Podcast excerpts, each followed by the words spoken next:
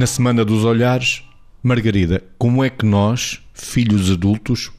podemos ser olhados pelos nossos pais? Eu creio que ao longo do percurso que vamos, que vamos vendo nas vidas das pessoas e o nosso próprio percurso, uh, vamos percebendo que uh, os nossos pais vão também uh,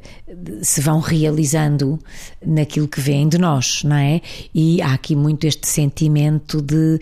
parece um bocadinho egoísta, mas é valeu a pena. E portanto, eu diria que numa situação ideal, mas graças a Deus frequente, há três conteúdos, se calhar, que completam ou que enquadram, e que não é só nas relações de, de filhos adultos vistos pelos nossos pais, noutras relações também, até também nas, nas, nas relações de conjugalidade, mas noutra dimensão, que é na perspectiva do amor, obviamente, da incondicionalidade do amor, portanto, dos pais para os filhos adultos, da confiança, e eu digo da confiança no sentido do caráter, da, da convicção de, de que mereceu a pena o que fizeram, porque nós representamos incondicionalmente o caráter que idealizaram que nós tivéssemos, que também nos passaram por testemunho. E a admiração. Ou seja, a admiração, que eu acho que é a componente, porventura, menos partilhada publicamente,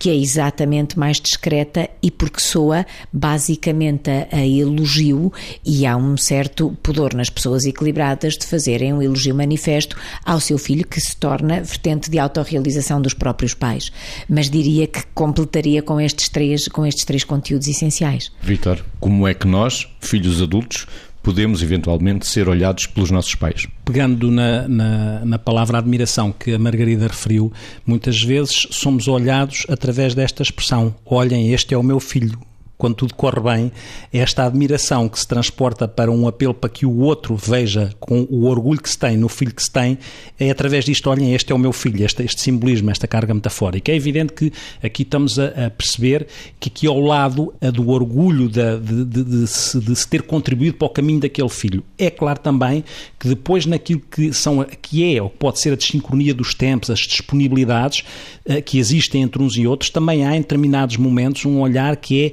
às vezes a, a, o sentimento de frustração perante aquilo que pode ser interpretado como a indisponibilidade em determinado momento de um filho, porque os tempos são outros e, portanto, os pais mais velhos têm outro tempo e integrar o tempo dos filhos e a dinâmica que a vida pede neste momento sem se sentirem traídos ou sem se sentirem injustiçados, porque em determinada altura esta gestão de disponibilidades funcionais pode ser interpretada como algo em que os pais olham para os filhos como se eles não tivessem a ser justos na relação entre o que deram e agora o, o possam estar a receber, reenvia novamente para aquilo que é quanto é que os pais podem pesar menos ou mais nos filhos. E, este dado é fundamental, sendo que os filhos devem estar disponíveis para aquilo que é tudo o que acontece com os pais. Temos sempre presente isto, não é que, eh, como dizia o poeta, o olho que tu vês não é olho porque tu o vês, é olho porque te vê. E nós temos de ter essa consciência.